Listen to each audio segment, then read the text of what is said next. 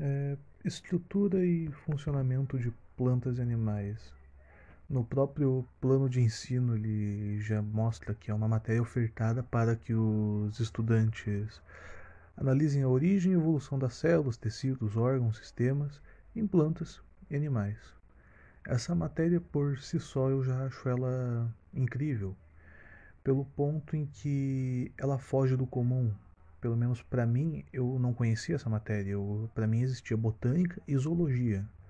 Mas a sacada de juntar esses dois grupos, plantas e animais, é, foi algo incrível, por assim dizer, porque na natureza, assim, não existem só plantas, só animais, existem ambos interagindo, convivendo.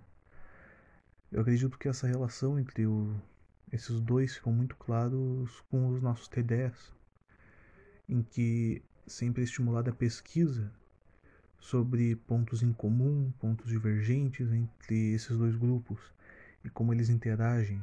Por exemplo, o TDE de dispersão de sementes. É, ficou muito claro que a planta precisa de animais para que suas sementes sejam dispersas e os animais precisam da planta para se alimentar. Polinização, a mesma relação. E até pontos em que não necessariamente tem uma relação direta, mas que converge, mas que esse tanto plantas e animais convergem, como foi o TDE de carnivoria ou parasitismo.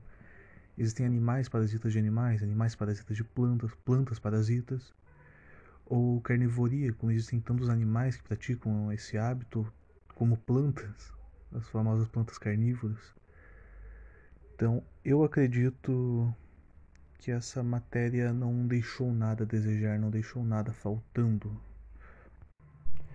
É, outro ponto que eu também acho muito interessante na matéria é a, essa relação que ela volta, que ela estimula o aluno a se importar com a conservação, a preservação das espécies, porque ela sempre fica evidenciando sua importância para o meio ambiente e para o ser humano em si mostrando que existe uma dependência, inclusive do ser humano, com essas espécies.